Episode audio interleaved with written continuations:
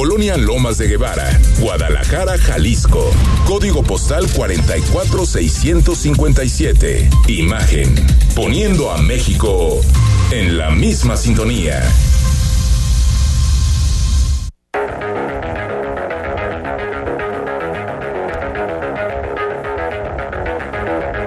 Escuchas imagen. Escuchas Imagen Radio.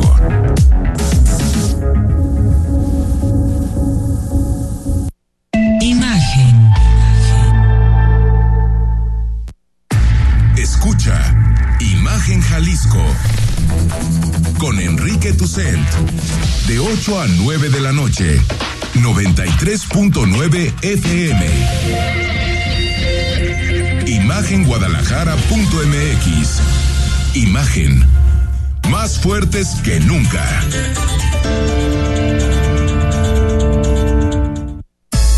Twitter arroba Imagen Radio GDL Imagen más fuertes que nunca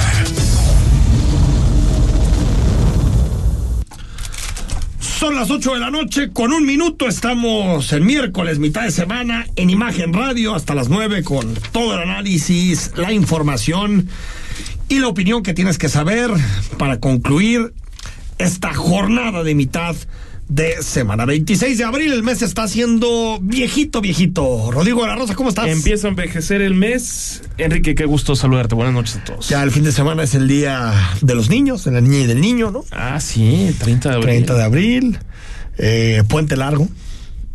Bueno, aquí estaremos.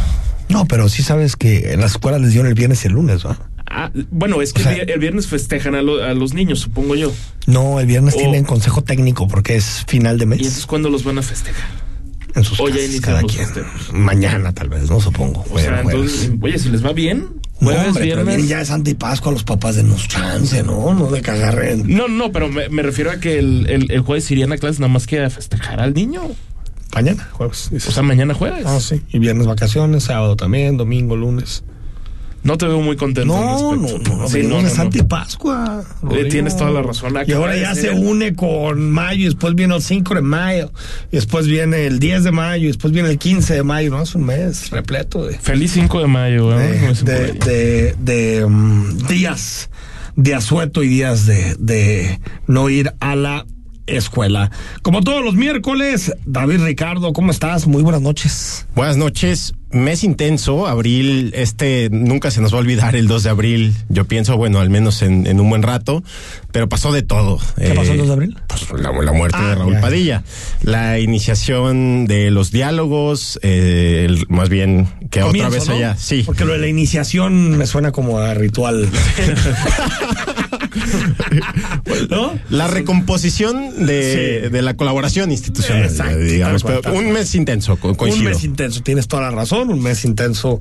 Abril y comienza La ya. enfermedad del presidente. La enfermedad del Creo- presidente. Creo, que el otro autócrata, el de Turquía, Erdogan, también está mal. entonces, enfermo? ¿De está enfermo, ¿También de muy COVID? enfermo. Pues enfermo de que ya casi pierde las elecciones. Entonces Sí, ah, va mal en las encuestas Erdogan. Es este fin de semana, ¿no? Mm, no recuerdo cuándo, Según pero, este fin de semana las elecciones pero Turquía. probablemente las va a perder. Ahorita las, las buscamos. Bueno, reapareció el presidente, ¿no? Reapareció el, el presidente Enrique, por fortuna está bien, eso parece ser evidentemente lo central de, de un video de 18 minutos. Por ahí señalabas pues que si tenía síndrome de abstinencia. ¿No lo notaste? Creo que sí. Yo, yo lo, empecé noté. a ver y cuando empezó a hablar me di cuenta que llevaba como dos minutos y que ya había perdido la concentración. Ya estaba pensando en, en otras cosas, nada que ver con el En el Rayo Vallecano. No, no. Pero ¿sabes No también que noté? Que el diario de Yucatán tenía toda la razón. El presidente sí tuvo un desmayo. ¿Pero y, cómo lo notaste? Pues porque el presidente lo dijo. ¿Qué dijo? ¿Que se desmayó? El presidente dijo que se desmayó. Discúlpame, no me pude echar todo. No, yo Ah, tampoco. no, no, Discúlpame. viste es que perdí, perdí el hilo. lo Ah, no, no, no, recitó una clase de historia. Sí, en eso me quedé, en eso me democracia. A ver, entonces, Entonces dijo que sí se desmayó. el presidente se desmayó. Entonces mintió a Dan Augusto. No, mintió a Dan Augusto y mintió Jesús, Jesús, ¿no? Ramírez Cuevas. Sí, pero Jesús Los Ramírez ya sabemos que había mentido desde el tema de, de que no estaba enfermo y que no había cancelado su gira. Pero Dan Augusto dijo claramente no se desmayó. Lo Y- dijo claramente el lunes, creo, ¿no? Y hoy a Dan Augusto López, más bueno, hoy, más bien hace algunos minutos, se le ocurre decir lo siguiente que me llama a mí poderosamente la atención. Decía López. Lo repetimos durante días y no quisieron escuchar. Algunos tienen podrida el alma y extraviados sus principios. Ay, Frente a la avalancha de mentiras, López Obrador hoy mandó un profundo mensaje al pueblo de México. Nuestra lucha es por la vida y el presidente es nuestro ejemplo. Fíjate qué batalla tan inventada, ¿no? Eh, Pero, ¿dó- ¿dónde está? A ver. Ok, entonces la oposición mintió, pero empezó mintiendo el sí oficialismo. creo. Sí. Hubo opacidad, sí. Pero yo sí creo que hay gente que exageró esto a niveles. De gente. No, no te digo de la oposición, te digo de, de los medios de comunicación, comentaristas, que se pasaron de lanza, ¿eh? Yo Y creo que no, Enrique, porque, esto, ¿eh? porque ya habían ocultado un problema Sí, cardíaco sí, del presidente pero- pero y no hay ningún, no hay, no había ni nada que nos pudiera hacer llevar a, a pensar que el presidente. la estaba- ausencia de comunicación. Sí, pero que estaba muerto tampoco. O sea, No, muerto no, a pero- Raki- a la Raki lo mató. A Bueno, me pero, a ver, a la Raki lo- lo- lo tomas en pero es serio que- todavía. No, pero es que, ¿sabes qué? Este tipo de gente le ayuda al presidente a su narrativa. La gente sensata simplemente dijo que se informe y ya. Se acabó, hombre. Pero digamos, los periodistas serios Sí, no hablaron de una, de una muerte. Coincido, No. pero esta gente extremista que sí existe, que está en YouTube, sabemos, sabemos quiénes son. ¿no? Claro. Totalmente. que están en YouTube y que tienen sus programas, pues sí le ayudan al presidente a tener una narrativa de que había gente que lo quería matar cuando la gran mayoría de los mexicanos decían que se recupere López recupere, Obrador claro. y ya, hombre, ¿no? Pues- los extremos se refuerzan al final. Pero ¿cuál es la necesidad de mentir y todavía arremeter contra los que dicen el oficialismo que ellos mintieron? Bueno. ¿No va a salir en la sección de quiénes quieren las mentiras? Ramírez Pierde esperanzas, y- pierde esperanzas. Augusto, bueno. Vamos, vamos a escuchar a López Obrador que reapareció en video y aceptó, como dice Rodrigo de la Rosa, que tuvo un desmayo transitorio.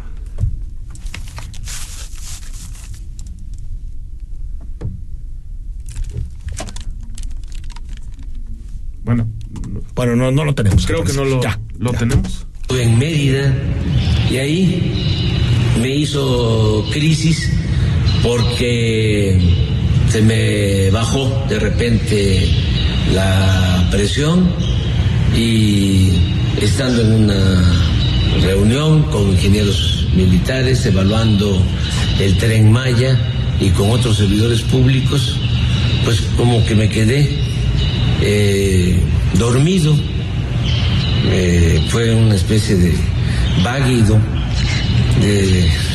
hablando coloquialmente, y llegaron de inmediato pues los médicos y me atendieron, eh, no perdí el conocimiento, sí tuve esa situación. Bueno, Bueno, digo o sea, exactamente esas palabras, desmayo transitorio. un desmayo transitorio que se quedó Bueno, como es que dormido. Si hay un des- si el desmayo no es transitorio, se llama muerte. ¿no? Pues entiendo que es- el desmayo Bueno, yo- yo- yo- el no desmayo sé, pero- por, por, por antonomasia es A transitorio. ver, ¿qué, qué se dice vágui- ¿Qué es váguido de, de entrada? Pues A ver, vamos a googlearlo exactamente. Quedó, ¿no? quedó medio. Bueno, pero más ¿Qué? allá si, si se desmayó, en términos coloquiales, completamente o indispuesto, ¿no? Se mintió. Se mintió. Sí, se mintió. A ver, no me parece ni lo más. ¿Y, y se sabe el motivo del desmayo? ¿no? Que, que bajó su presión. O sea, Bueno, lo- pero lo- es un síntoma la presión baja. Sí, pero ¿qué, ¿no? qué lo causó? Bueno, ¿Qué pues, causó sí. eso, no? bueno, yo supongo, yo Que el nunca me he COVID, desmayado, ¿no? pero El COVID causó eso, supongo ¿no? que una presión arterial baja te puede causar un desmayo.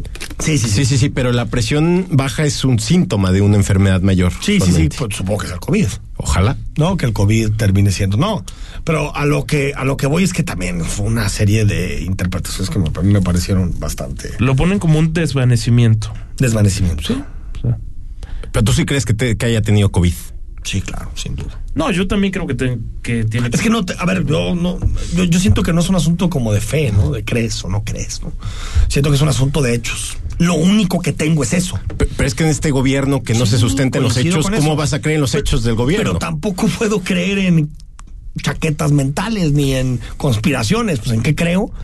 Lo medianamente que sabemos es que López Obrador tenía COVID, pues eso sabemos. Eso es lo más cercano a la verdad que tenemos. Es la verdad, quién sabe. Pero yo tampoco. O sea, tal vez, a ver, estamos obviamente en el terreno de, espe- de Sí, especulaciones. sí, sí. Se sentía mal, hizo una gira intensa, como lo, lo dice en su video, tras el esfuerzo físico. Se pudo haber empezó a tener mal un- una baja de, de presión y tuvo un Pero es que desvanecimiento. Estas cosas conspiranoicas solo le ayudan los epigmenios, hombre. Solo le ayudan a esa gente. Es la verdad, que se agarran de esto para decir hay gente que quiere matar al presidente. Nadie quiere matar al presidente.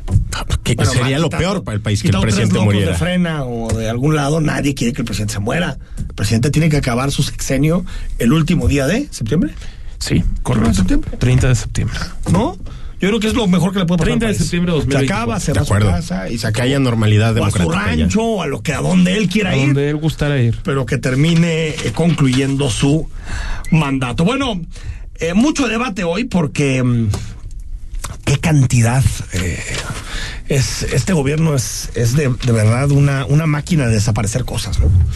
Eh, incluso yo me, me acordé mucho con esto del Insabi, de cuando Fox propuso legalizar las drogas y después él mismo vetó la iniciativa cuando la aprobaron. Eso pasó Eso pasó. lo propuso, lo pasó por el Congreso y cuando se aprobó dijo, lo veto. Pues algo así es lo que están haciendo con el Insabi. Pasaron el Insabi. Primero de enero de 2020. Guerra tremenda contra todos los que no estaban en contra del Insabi. Ustedes quieren al pueblo pobre. Y ustedes quieren el seguro popular, que no es ni seguro ni es popular.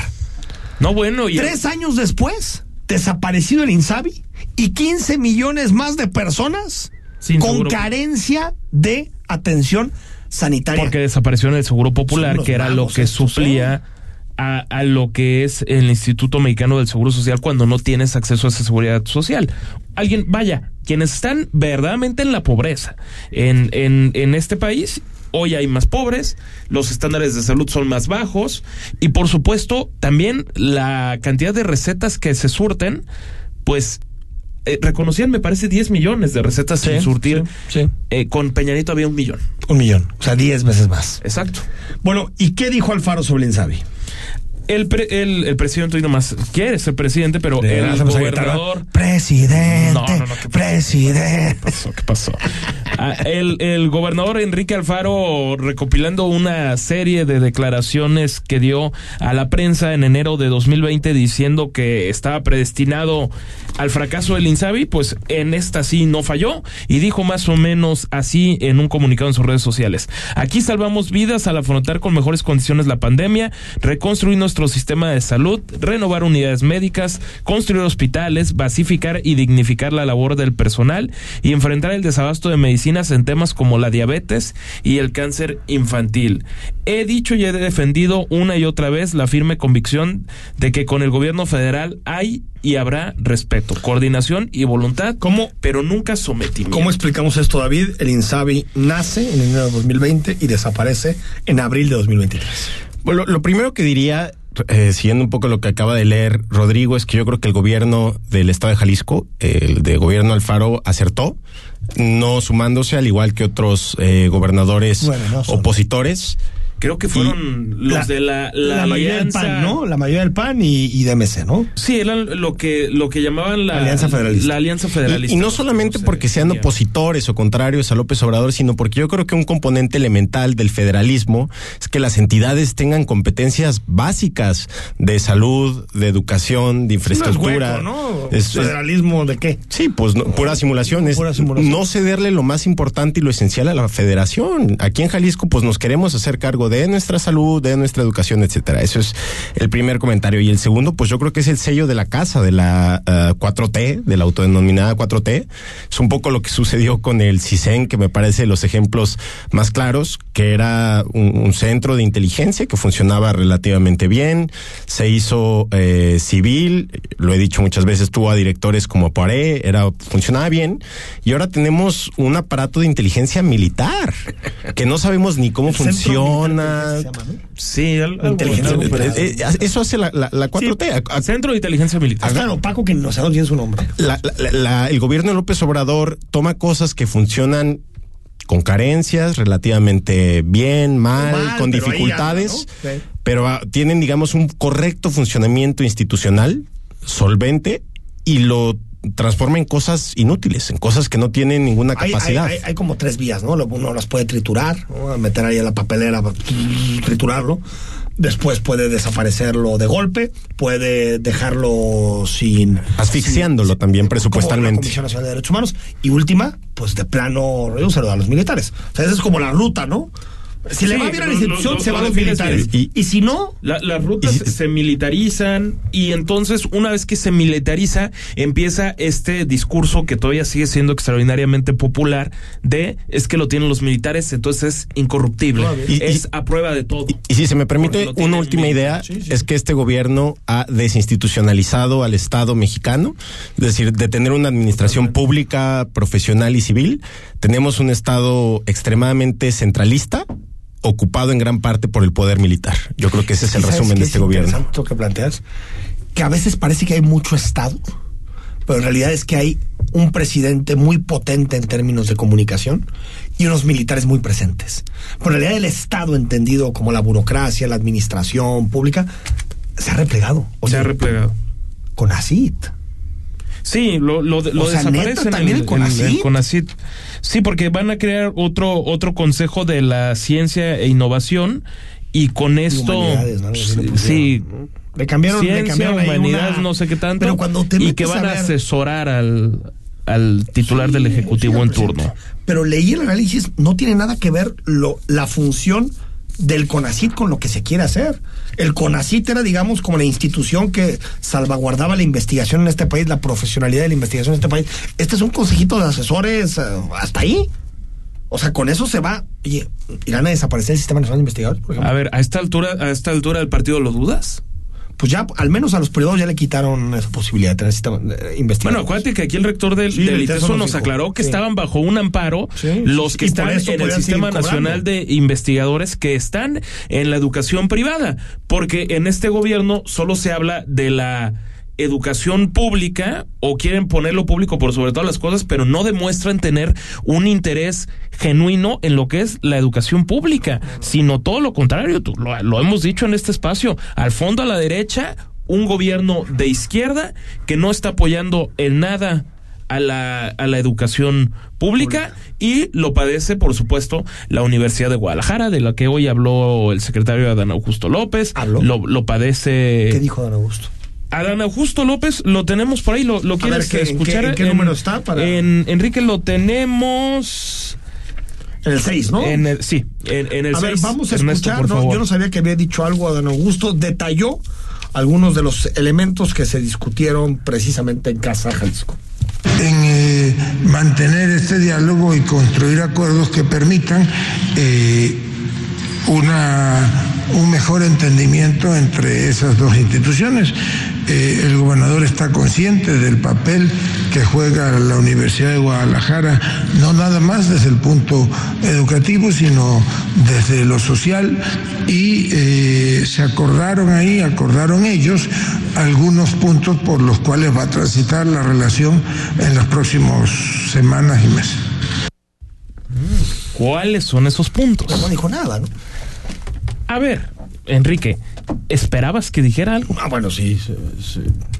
Yo siempre No, pero, no pero, pero, a ver, dijeron que no iba a haber declaraciones. Lo normal es que no se sepa nada, nada. de lo que pasó hace 48 Y mañana horas. Alfaro va a hablar Y por mañana vez, ¿no? Alfaro va a hablar, que también yo soy muy escéptico con que diga algo. Ojalá pueda dar un poquito de, de, de luz de, de qué se Ahora, acordó. normal- Entendiendo que tampoco se puede saber por completo lo que es una conversación de tres horas en lo privado. A eso iba. También es normal que haya sigilio al principio, ¿no? sobre todo. Yo, yo no entiendo la urgencia de la gente que ya necesita y se muere por saber qué sucedió. es pues, que somos se periodistas. llama periodistas. No, pero a ver, las, ne- las negociaciones políticas son con bisturí, requieren de mucha prudencia, requieren de que los acuerdos no salgan a la luz, Totalmente. se mueven No, las condiciones. Pero es de conversación entre un periodista y un politólogo.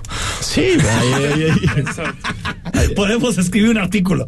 ¿no? Por- sí, por supuesto, la diferencia de vocación. Dice la negociación tiene que tener sus tiempos, su espacio, sus condiciones, Ah, sus silencios. Que hablen, que hablen. 8 de la noche con 19 minutos. Vamos al corte cuando regresemos. Más información, análisis y opinión. Estamos totalmente en vivo en imagen. El análisis político. A la voz de Enrique Tucent. en Imagen Jalisco. Regresamos. Hey tú, oficinista, empresario, estudiante, profesionista, músico, artista, mujeres, abuelitos, todas, todos, todes.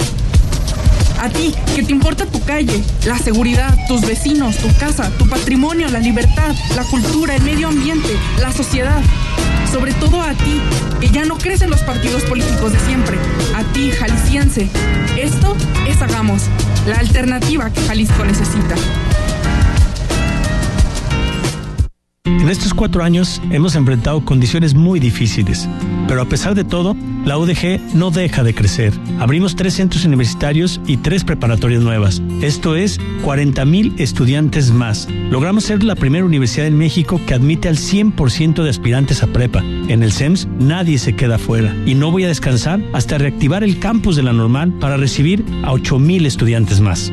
Informe de trabajo. Ricardo Villanueva, Universidad de Guadalajara. Escucha la voz más saludable de México. Etel Soriano. En Bien y Saludable. A las 15 horas. Por Imagen Radio. Imagen. Sonido. Sintonía. Nuestro sonido es Imagen Radio.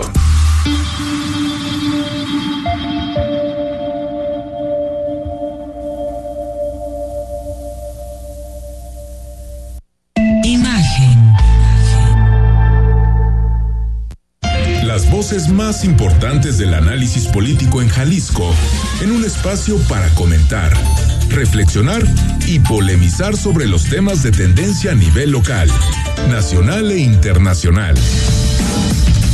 Imagen, más fuerte que nunca.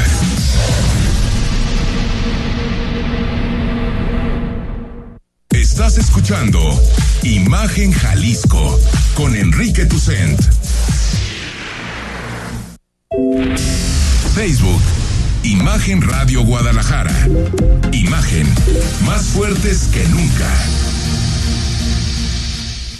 8 de la noche con 21 minutos. Gracias por estar con nosotros. Noche de miércoles, totalmente en vivo, en imagen. Jalisco. Te regalamos dos libros esta semana: La Mola, el Monstruo de Mario Belletín y mi alter ego de JM Servín. Escríbenos, apúntate al WhatsApp que es el 3315 6381 36. Bueno, esta nota ya la había leído en algún momento. A ver, Enrique. Próxima semana habrá encuentro para encontrar solución final a la basura. Seguro, Rodrigo, que no la repetiste. No, no, no. O sea, ¿no es una del 2021? No, no, no. 2019, No. 2014, No. do- 2017. 2010. ¿Estás seguro? No, no, no. Prometido que hoy salió. Prometido. ¿Quién- y, y quién se comprometió a tal osadía? Lo, lo que pasa es que hoy se, se presenta esta organización Jalisco Cómo Vamos de qué has hecho alcalde. Van algunos presidentes del área metropolitana, con excepción del alcalde Frangé y la alcaldesa de Tlaquepaque. Y Me entiendo tampoco, que tampoco fue Chava Zamora. tampoco fue Chava Zamora, es cierto. O El, sea, nada el más presidente de Lemus Tlajomulco. y Chávez, ¿no? Y- ah, bueno, y los y- otros, ¿no? Y el, Eh, el presidente San- Santillán de, Eh, Ricardo. Santillán. En fin, lo que dice Sergio Chávez es que va a haber un encuentro porque el martes se da esta reunión con el gobernador y presidentes del área metropolitana y posteriormente se da el cambio de estafeta, eso al día siguiente de lo que es el IMEPLAN, que lo deja, de- es Juan José Frangé, ¿no? El actual presidente de, de IMEPLAN, de- desconozco quién vaya a tomar es la, la estafeta. Imeplan, ¿eh? Es de la Junta de Coordinación. Junta Bueno, es, es el presidente Imeplan, municipal de acuérdate, es que Zapopan que, preside el IMEPLAN y que dirige Patricia Martínez. Bueno, va a decir, oye, no, no. Tie- Tiene razón, lo dirige Patricia Martínez. Tú, Rodrigo, tú eres un tipo preciso, ¿no? Tienes toda la razón, Enrique. Pero, a ver, la pregunta del millón es que es precisamente qué va a pasar. El pasado 30 de enero, recordás que le preguntamos al, al gobernador Alfaro dónde va a suceder finalmente esto que le llaman de una forma colocación final de residuos, una cosa medio, La gestión medio final, ¿no? extraña, muy, muy Disposición, cursi. ¿no? Disposición. Disposición, exactamente. Que es básicamente donde tiene la basura. Eh, eh, eh, entre las cursilerías que han caracterizado eh, este tema, se supone que finalmente se iba a saber en el primer semestre de este año, es decir, tenemos un par de meses todavía para decir finalmente qué va a pasar. Entonces se reúnen en Casa Jalisco la siguiente semana. ¿Habrá algún acuerdo? A ver, ¿y qué dijo Sergio Chávez? Que sí. No, por lo pronto que va a haber reunión y nada más. A ver, escuchamos a Sergio Chávez reunión de trabajo el próximo martes y el miércoles, que hay cambio de, titular de IMEPLAM. Ahí todos los estudios que ha venido haciendo IMEPLAM los últimos seis meses se estará anunciando cuál es la ruta que va a tomar el tema de la recolección y disposición final de, la basura y de la mano mucho con el gobierno del Estado. Necesitamos el apoyo del gobierno del Estado como nos ha apoyado últimamente para poder sacar adelante este problema. Donde el reto es dónde vamos a lanzar la, eh, la basura como disposición final de toda la zona metropolitana. Picachos no aguanta ya mucho con la, con la de mandar lanzarle. Tenemos que construir otro, otro o ampliarlo, no sé. Esos son temas muy, muy delicados que los técnicos son los que bueno, y, y por fin el alcalde Sergio Chávez tomó una decisión de fondo y dijo, se va a CAPSA del municipio. En cuanto se le acabe el contrato. Muy bien, señor Sergio Chávez. alcalde, esas son agallas. Esas son agallas. No, y aparte tiene que pasar por el cabildo. Por eso, esas son agallas, alcalde. Escuchamos Sergio Chávez. Un hecho por completo. Es un hecho nada más que deje de respirar por sí solo. Nosotros le seguimos intentando, seguido cerrar el oxígeno solo va a ir gradualmente, solo va a ir cayendo y el ejemplo es esto, ¿no? De lo que ya tenemos, pues prácticamente el domingo precisamente ajustamos un año que acotamos a CAPSA cuando lo acoté a cinco hectáreas del vertedero de Matatlán. Ya estamos hablando de noviembre a la fecha que ya se cerró Matatlán y que nosotros tenemos el control de la transferencia.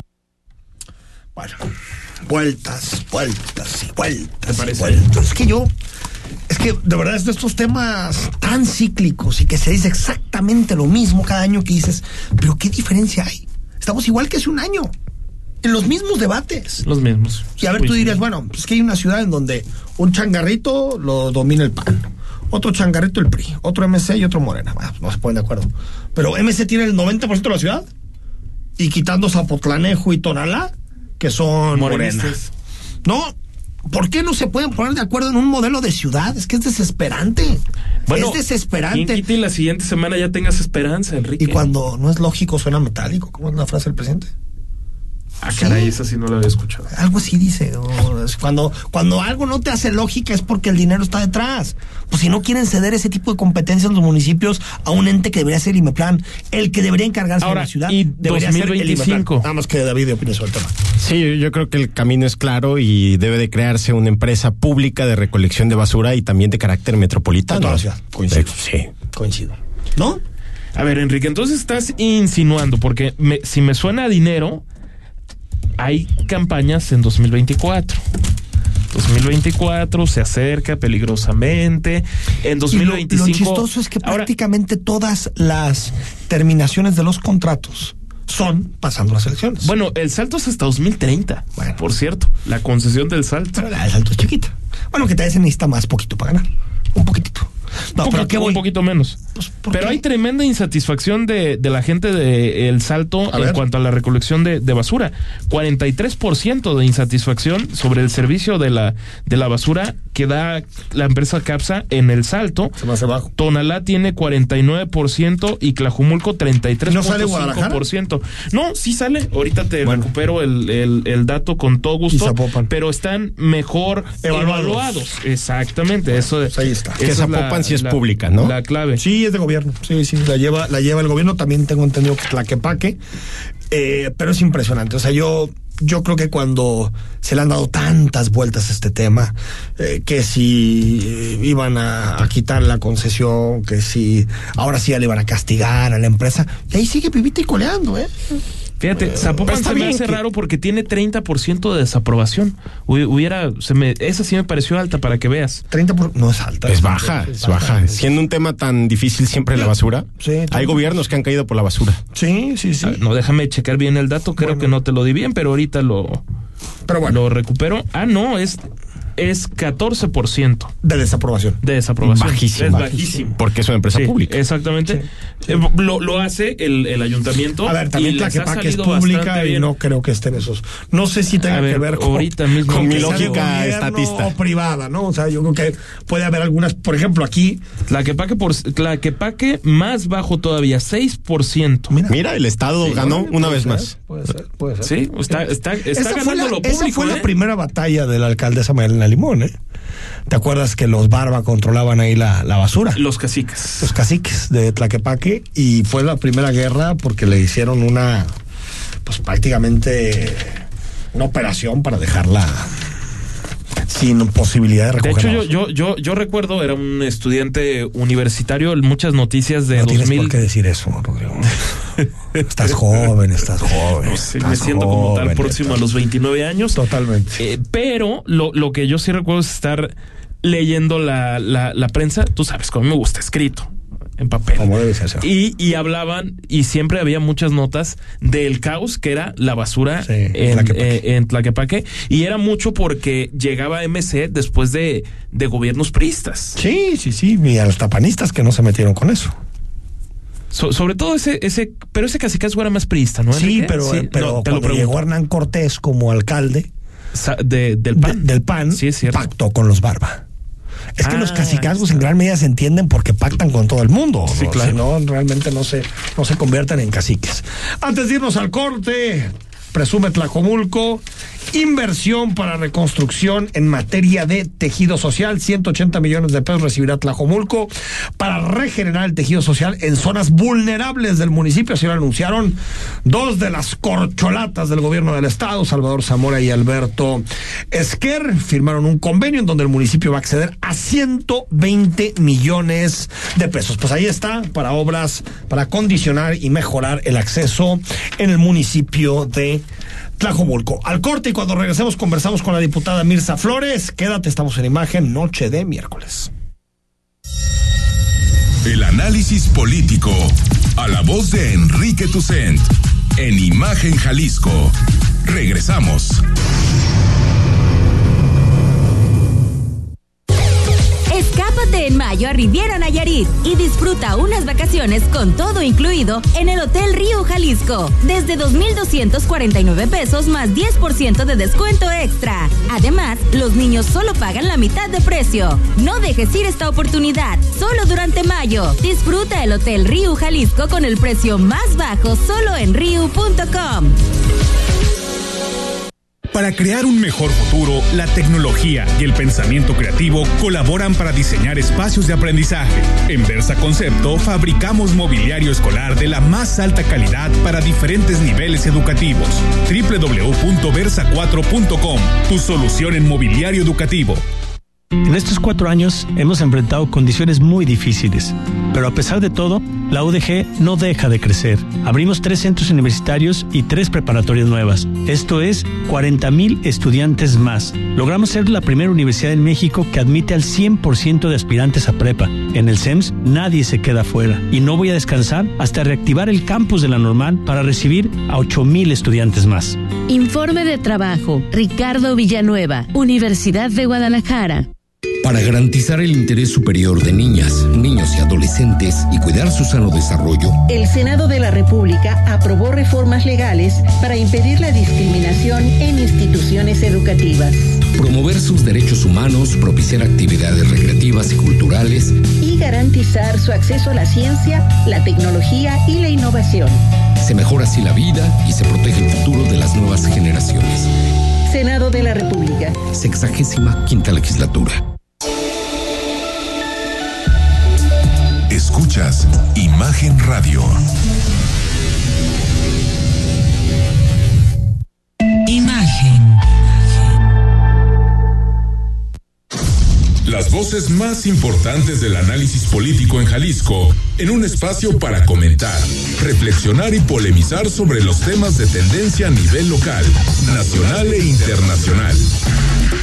Imagen, más fuerte que nunca. Estás escuchando Imagen Jalisco con Enrique Tucen. Instagram, Arroba Imagen Radio GDL. Imagen. Más fuertes que nunca. En Versa Concepto ofrecemos porte, elegancia, estilo y diseño. A través del tiempo, Versa Concepto se ha enfocado en el desarrollo, diseño y fabricación de los muebles para oficina, escolar y hospitalidad. Nuestra línea de sillería ofrece ergonomía, calidad y diseño. Se ve bien y se siente mejor. Hoy somos empresa líder en el ramo, revolucionando por completo la industria del mobiliario para oficina y escolar en todo el país. Somos la única empresa Versa Concepto, la única empresa mexicana que adicional a exponer en Neocon, la Feria Internacional del Mueble de América, donde exponen las marcas internacionales más importantes, pues también lleva la mayor comitiva de estudio e investigación con la intención de siempre estar a la vanguardia en estilo y diseño en el ramo mobiliario. Somos empresa en expansión que diversifica nichos mobiliarios adicionales, oficinas, corporativos y escuelas, tal como lo es el mercado de la hospitalidad. Muchas gracias a Versa Concepto que siempre está presente con nosotros en imagen. Jalisco. Bueno, la, la Suprema Corte de Justicia de la Nación mantiene congelado el plan B del, del, gobierno de México para de alguna manera dejar al INE sin posibilidad de eh, movimiento y con una situación muy complicada en materia institucional de cara al siguiente proceso electoral. Este, digamos, revés viene de los ministros de la Corte, de la segunda sala en específico, que rechazaron el proyecto de la ministra Loreta Ortiz, donde planteaba el recurso de reclamación interpuesto por la Consejería Jurídica de la Presidencia de la República. Recordemos que Loreta Ortiz es uno de los, una de las alfiles más importantes del presidente López Obrador en la Corte, ¿no, Rodrigo? Eh, es exactamente, bueno, uno pensaría primero, primero era Arturo Saldívar porque presidía la Corte y ahora ya a la par Loreta Ortiz, la ministra pasante Yasmín Esquivel y naturalmente que Loreta Ortiz que proponía que el plan B sí se pudiera, digamos, aplicar en el Estado de México y Coahuila, sin embargo, pues es algo que finalmente no sucederá y entonces quedó nuevamente a cargo del ministro Laines, que es el que frenó por completo lo del, lo del plan B y entonces se tendrá que ir al fondo del asunto al cien por 100%. ¿En qué acabará? Eh, porque a mí lo que me dicen muchos abogados es que creen que al final la Corte va a dejar que ciertos elementos del plan B sí entren en vigor y otros no. Los que tienen que ver con la estructura electoral no. Pero, por ejemplo, hay que recordar que el plan B acorta el periodo electoral. Que en lugar de que empiece en septiembre, empieza en noviembre que las precampañas, en lugar de que duren dos meses, duran una. Que eso es, decir, eso sí se tiene que definir, David, antes de que inicie el proceso electoral. Del 24. Que ya no sabemos, del, que en realidad es el 23. Que ya no sabemos si es en septiembre o en noviembre. Septiembre sin plan B, noviembre con plan B. Pues yo diría lo que no toque en lo sustancial la dinámica democrática, pues está bien. A mí me parece bien que se acorten las campañas, lo que ya has mencionado. No, no creo que eso vaya a alterar la, estructura profesional del No, pero sí, los partidos, eh, los ciudadanos tienen que saber Por supuesto. cuánto va a durar el proceso. Tiene que haber certeza. certeza. ¿no? Exacto, tienen que tener certeza. Bueno, ¿Qué, qué, qué, sesiones en el Congreso? ¿Qué sesiones? Bueno, han aprobado extinción del INSABI, dar a Sedena operación del tren Maya de forma indefinida, ampliar facultades de la Sedena para vigilar el espacio aéreo, reforma para vender inmuebles, recaudación por visita de extranjeros al tren Maya, extinguir financiera rural, extinguen el CONACIT y crean un consejo ahí que va a asesorar al presidente de la República. Facultan a la Secretaría de la Función Pública para contratar bienes y servicios y serán juez y parte, en, en este caso la Secretaría de la Función Pública. Queremos entender un poco esta revolución, este carrusel. Legislan en tiempo récord. ¿eh? Es que se acaba el domingo el periodo de sesiones. Eh, Mirza Flores, diputada de Movimiento Ciudadano, ¿cómo estás? Enrique, muy buenas noches, muy contenta de estar contigo en tu programa y con tu audiencia. Oye, a ver, ¿cómo podemos explicar esto? O sea, esto ocurrió en dos días, tres días. Mm, tres días. El lunes comenzamos las sesiones, lunes, martes, miércoles, hace 20, 20 minutos acabamos de terminar. El día el martes comenzamos, me parece que una de la tarde la sesión y terminamos hoy esa misma sesión alrededor de las de dos de la tarde más o menos. Este o una de la tarde, no recuerdo porque aparte era una locura la cámara, eh, eh, una sesión que duró 24 horas y esto es cómo se puede leer pues todo el catálogo de caprichos de Palacio Nacional de Bucareli, porque aparte hay que decir que el secretario de Gobernación está un día así, el otro también en Cámara de Diputados, o citando diputados en Bucareli para dictar la agenda de la semana en la Cámara, en la Cámara, la mesa directiva, digamos que solamente es una, una mesa de recepción, pero eh, pues lo que leemos es un desastre. La, la lectura que tenemos es una vez más seguir en el avance de la destrucción de las instituciones, Enrique, de dilapidar lo que se ha construido, las instituciones que los mexicanos y mexicanas han construido. A ver, esto que hablaba de, de Fonatur, a ver, destinar, imagínate, el 80% de un fondo que tiene Fonatur de trámites migratorios de quienes vienen de turistas al país, y que esto se utilizaba para un fondo para todos los puntos turísticos más importantes del país. Hoy el 80% de ese fondo se va íntegro al tren Maya es, es excesivo, es descarado, no tienen pudor estas personas al eh, dejar este eh, este fideicomiso. Fíjate, aparte lo dice lo dice en la iniciativa, claramente al grupo aeroportuario, ferroviario y de servicios auxiliares Olmeca Maya Mexica, creada mediante el decreto que aquí también se aprobó en Cámara el 13 de abril del 2022, operada por Sedena. Es decir, no solamente es que se desvíen los fideicomisos que estaban destinados para apoyo de, lugares turísticos en el país, sino que se destinan para que la Sedena lo administre, para seguir, claro, la construcción de Tren pero no solo eso, es que sigan en el eh, plan de tener opacidad, mm, cero transparencia, ¿Por qué? Pues porque en el momento en el que entra a la administración a manos de la Sedena, pues se convierte en un asunto de seguridad nacional y no están obligados a rendirle cuentas. Oye, dos, dos temas, Mirza. El primero, extinguen el INSABI. ¿Qué, ¿Qué queda? Entiendo que es Bienestar, pero ¿qué supone? Y lo segundo, creo que a todos nos sorprendió el CONACIT. O sea, hay un meme que dice del PRI, ¿no? Que dice, hasta yo sabía que eso está mal, desaparecer el CONACIT. Es decir, eh, ¿qué, ¿qué, pasa con el CONACIT y cómo queda la ciencia en el país? Sé que son dos temas largos, pero de forma breve. ¿Qué pasa primero con, con, con, con el asunto del, del, del CONACIT y cuál fue el primero que, perdón, que... y lo del Insabi, Insabi. A ver, Insabi, del Insabi no queda nada. Si de lo que había no resultaba, ahora de eso menos. Del INSABI lo que plantean es que el fondo que se destinaba para la pensión de, de los beneficiarios del INSABI, que pues aparte cada vez estaba más limitado, hoy pasa ese fondo a que lo administre el, lo que denominó el presidente INS Bienestar. O sea, sin resolver nada, burocratizar ahora mucho más las compras de medicamentos, la atención a las personas, la, la inversión en infraestructura. Es decir, es una fortuna que en Jalisco el gobernador Enrique Alfaro haya tomado la difícil en ese momento y poco popular decisión de no adherirse en el convenio del gobierno del estado con el INSABI, porque no se hubiera tenido la autonomía ni la eh, solvencia para todo lo que se ha hecho en Jalisco en materia de salud. En Jalisco, pues somos un estado ejemplo en todo el país.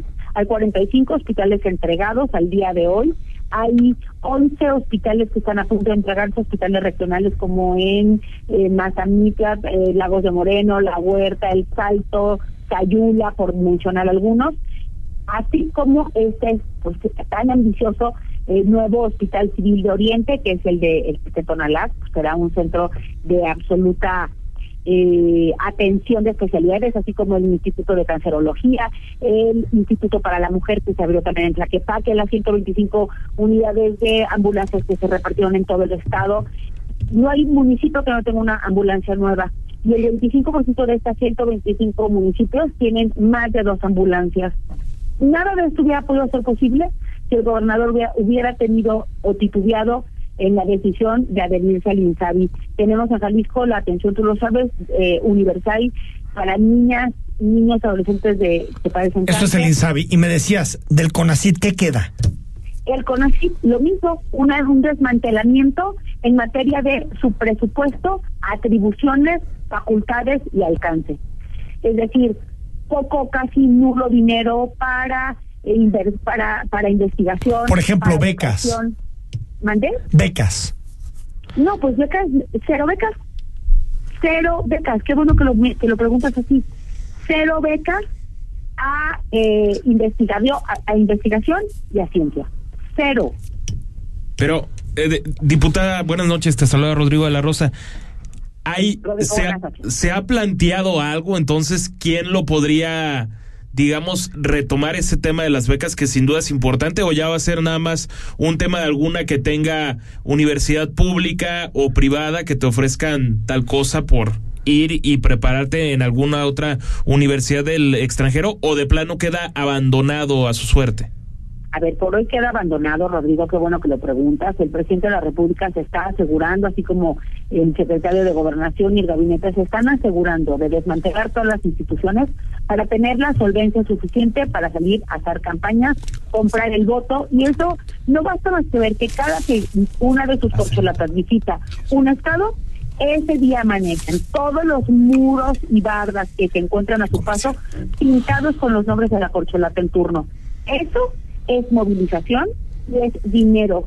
Y para que se haga una operación de esa naturaleza es porque están ahorcando las instituciones. No hay dinero para la ciencia, no hay dinero para salud, no hay dinero para turismo, no hay dinero para eh, inversión en infraestructura educativa. O sea, se lo están acabando todo. Es increíble que, pues claro, por supuesto que quedan a su suerte los miles de investigadores en este país y no solamente es que queden a su suerte, es que condenamos a nuestro país a un rezago de, en investigación y innovación. Me queda un minuto, el, el, el, PAN dijo tengo entendido que irán a la corte por todo esto que consideraron atropellos. ¿Ustedes están en la misma línea? Estamos en la misma línea de ir a la corte. Ir a la corte. Eso no se puede quedar, no nos vamos a quedar con los brazos cruzados, eso es un hecho. Mirza Flores, diputada, gracias por ponernos al día, porque bueno, estaba difícil seguir al Congreso estos días porque fueron tremendos este verboreo legislativa. Gracias. Gracias a, ti, Enrique. Gracias. Pues ¿Qué cantidad de atropellos están es que Todavía está como todo, David, como en gris, ¿no? Porque no sabemos los alcances. un albazo, literalmente, pero, pero lo que sí queda claro es que se atropelló el proceso legislativo y me imagino que eso es lo que van a reclamar ante la Corte, que tiene que permitirse la deliberación democrática dentro del Congreso. Pues debería, ¿no?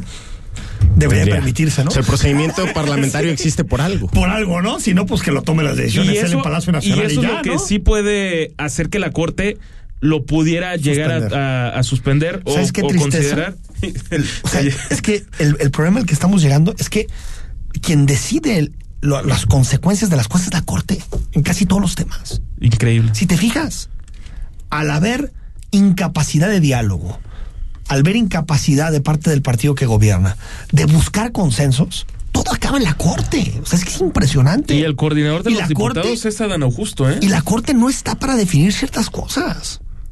Esto debería ser parte, David, de la política, de los acuerdos entre los partidos. Sí, el, pactismo fue la lógica que predominó durante la transición, y que era sacar adelante las grandes reformas del país y eso se, se terminó. Ahora hay una imposición y es va porque va y si no, pues que la corte lo tire, pero de, digamos, de primer saque, el, oficialismo lo que quiere es aventarlo, a ver si, a ver si pega y se queda, ¿no? Pues, ¿qué, qué legado de destrucción tan brutal están dejando estos. Es impresionante. es impresionante. Bueno, vamos al corte, son las 8 con 47, cuando regresemos más información, estamos en imagen. El análisis político, a la voz de Enrique Tucent, en Imagen Jalisco. Regresamos. La UDG ha logrado llevar educación gratuita a todas las regiones de Jalisco, pero hace más de 30 años que no se construían centros metropolitanos. La ciudad es cada vez más grande y los jóvenes necesitan un espacio en nuestras aulas. Por eso, además de seguir abriendo escuelas en las regiones, iniciamos el CUTLA Jomulco, el CUTLA Quepaque y el CUTONALA sigue creciendo. No vamos a descansar hasta que cada joven tenga un lugar en nuestras aulas. Informe de trabajo, Ricardo Villanueva, Universidad de Guadalajara. Es domingo por la noche y no supiste nada del mundo del deporte. No te preocupes, sintoniza de 8 a 10 de la noche Imagen Deportiva por Imagen Radio. Presenta tu declaración anual 2022 de personas físicas. Tienes hasta el 2 de mayo. Solo necesitas RFC contraseña o e-firma. Si tienes dudas, comunícate a Marcasat al 55 62 72 27 28. La mayor información ingresa a sat.gov.mx. Contribuimos para transformar. Secretaría de Hacienda y Crédito Público. Imagen. Sonido. Sintonía.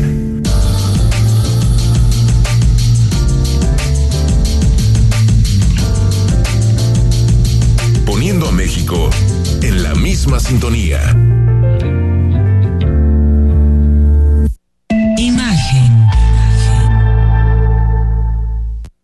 Las voces más importantes del análisis político en Jalisco, en un espacio para comentar, reflexionar y polemizar sobre los temas de tendencia a nivel local, nacional e internacional.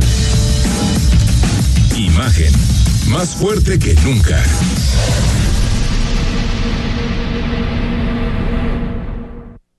Estás escuchando Imagen Jalisco con Enrique Tucent. Twitter, arroba Imagen Radio GDL. Imagen, más fuertes que nunca. Son las 8 de la noche con 50 minutos. Estamos en miércoles 26 de abril. Gracias por seguir con nosotros en Imagen. Hoy vamos a platicar de la entrega de premios nacionales de ingeniería y arquitectura. Y lo vamos a hacer con Jorge Javier Jiménez Alcaraz, que es el presidente de la Asociación de Ingenieros de México. Jorge Javier, ¿cómo estás? ¿Qué tal? Eh, muy buena noche, Enrique, a tus órdenes. Mucho gusto, gracias por, por recibirnos eh, eh, la llamada. A ver, platícanos, supongo que el premio que, que hay que hacer referencia, que es del año 2021, pues tiene que ver con que hemos tenido años complicados de pandemia y por lo tanto hasta ahora pudieron retomar el premio, ¿no? Así es, eh, Enrique, debido a la pandemia tuvimos que hacer algún ajuste de fechas.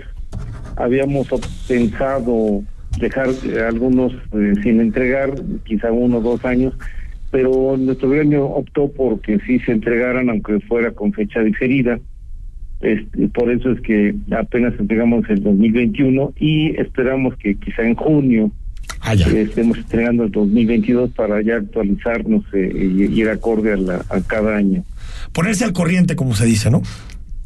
Efectivamente. Oye, ¿cómo seleccionan eh, para estos premios? Porque, bueno, México es un país de grandes arquitectos, de grandes ingenieros, la arquitectura mexicana y la ingeniería es conocida y reconocida a nivel nacional. ¿Cómo seleccionan los candidatos? Mira, primero te diría, el, el premio lo otorgamos desde el, el 1961. Eh, todas las organizaciones de nuestros gremios de ingenieros arquitectos pues nos han permitido continuar siendo el ente que por, por la calidad moral de nuestros agremiados y los jurados siempre se ha elegido a, a los profesionales más adecuados entre los propuestos. Y, y por ello se elige siempre con un, digamos, comis- comisión dictaminadora que es un jurado de alto nivel eh, profesional que son, de- de- digamos, de alguna manera, son sus iguales ¿no? De- con los candidatos propuestos. Y se valora de manera objetiva su trayectoria, su carrera, sus obras, proyectos, diseños. Y, y es- así se decide de manera eh, pues totalmente objetiva. Yo como presidente en este momento trato- yo no opino, les dejo que los profesionales de cada disciplina sean los que emitan sus comentarios, opiniones y al final se llega a algún acuerdo eh, casi siempre por una- Por unanimidad. Oye, y es un jurado independiente, supongo, ¿no? Eh, sí, Enrique. O sea, es un jurado de gente reconocida, de expertos, ¿no? Por supuesto, sí, son totalmente con una trayectoria indiscutible quienes forman el jurado y eh, de igual manera los casi siempre la- los candidatos eh, na- eh, a veces casi por unanimidad se decide Eso es importante. por algunos de ellos.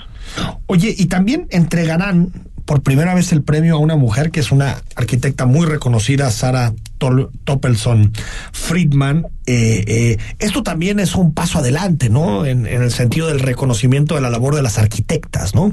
Eh, sí, por supuesto, Enrique, y te quiero decir que no fue porque en nuestro gremio tengamos alguna obligación o algún acuerdo de equidad de género. Realmente fue porque eh, Sara Toppelson Friedman cumplió perfectamente con los parámetros de la evaluación, la convocatoria, por su amplia trayectoria profesional eh, e internacional, este, que fue merecedora y nos dio mucho gusto que el jurado optara por, por Sara por primera vez eh, en muchas décadas que se les da a una mujer. A una mujer. Y el premio fue entregado con la presencia del rector de la UNAM, el doctor Enrique Graue, y la misma Asociación de Ingenieros y Arquitectos, eh, Jorge Javier, también le dio un reconocimiento al rector de la UNAM, ¿no? Sí, una vez que el señor rector nos hizo el honor de hacer la entrega del premio de arquitectura a Sara Toppelson y el premio nacional de ingeniería al, doctor en ingeniería Luis Esteban Maraboto, nosotros consideramos en nuestro ámbito que el rector Garagüe eh, ha hecho una gran labor en estos ocho años en favor de la expansión y extensión universitaria y la defensa de la autonomía. Por ello optamos, eh, previo acuerdo, por fuera del programa hacerle un reconocimiento al doctor Garagüe. Pues ahí está, clarísimo todo, la, galardonada Sara Toppelson, una de las galardonadas, y también el reconocimiento al rector Enrique Graue. Jorge Javier Jiménez Alcázar, Alcaraz, perdón, presidente de la Asociación de Ingenieros de México. Gracias por recibirnos la llamada y por explicarnos un poco el regreso a la normalidad de la entrega de este reconocimiento. Gracias. Un abrazo, gracias. Gracias. Pues ahí está, todo volviendo a la normalidad. Qué bueno. ¿Te acuerdas de la nueva normalidad? Lo que decíamos, la cosa rara llamada nueva normalidad. esas cosas ya no están como los debates, ¿no?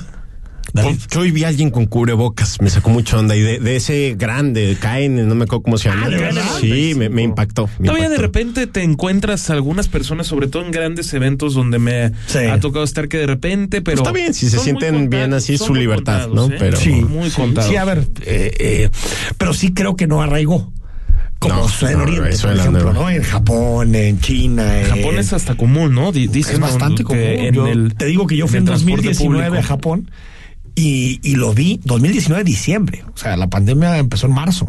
Eh, bueno, empezó en México. Bueno, en, en, Asia ya tenía unos 15 días. Sí, pero no, yo no sabía, o sea, nadie sabía realmente. No, no era, no era Vox Populi. Pues. No, para nada. Y yo veía a la gente como que decía, ah, qué mamones estos. Ah, qué mamones. Pero siempre los japoneses son adelantados a su tiempo, hay que decirlo. Eso que ni ¿No? Eso sin duda. Para mí la libertad de Occidente es lo mejor que hay en el mundo. Sí, eso sí. Nada como andar como a ti te dé la gana. Sí, sí, sí. Mientras, no afectes a terceros. Por supuesto, esa es la clave de la libertad. Señor Javier Ricardo, gracias. Muchas gracias. Es muy libertario, ¿eh? Mm, muy libertario. Libertad con compromiso y responsabilidad. Vas a votar por Cuadri, entonces. Bueno. Ándale, pues. no, la conclusión. No, eso no, lo espero, eso lo espero. Señor, soy de la Rosa. Pues será hasta mañana. Hasta mañana. Gracias. Soy Enrique Tucen. Mañana conversamos en imagen a partir de las 8. Buenas noches. Escucha Imagen Jalisco con Enrique Tucent. De 8 a 9 de la noche. 93.9 FM Imagenguadalajara.mx Imagen. Más fuertes que nunca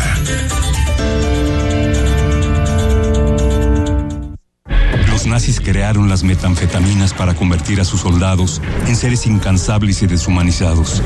Bajo su efecto, el ejército nazi inicia la peor guerra de la historia y crea los campos de exterminio. Hoy el cristal se usa para controlar la mente de jóvenes que buscan placer y la de jornaleros y maquiladores que buscan energía para trabajar día y noche. Busca la línea de la vida. 800-911-2000. Para vivir feliz, no necesitas meterte nada. Gobierno de México. El sábado, 4 de la tarde, escucha lo mejor de ¿Qué tal Fernanda? Con Fernanda Familiar, la periodista de vida, en Imagen Radio. La COFESE trabaja para que exista competencia, porque cuando las empresas compiten, tienes más opciones para elegir lo que te convenga. Para hacer ejercicio desde casa, yo uso una página que tiene rutinas gratis. A mí me gusta la aplicación que tiene los entrenamientos más duros. Yo prefiero visitar el sitio con ejercicios personalizados para mi nivel. Con competencia, tú eliges. Un México mejor es competencia de todos. Comisión Federal de Competencia Económica. Visita cofese.mx. XH, SC 93.9 MHz con 200.000 watts de potencia. Transmitiendo desde Avenida Rubén Darío 746 tercer piso, Colonia Lomas de Guevara, Guadalajara, Jalisco.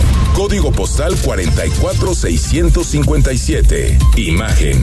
Poniendo a México en la misma sintonía.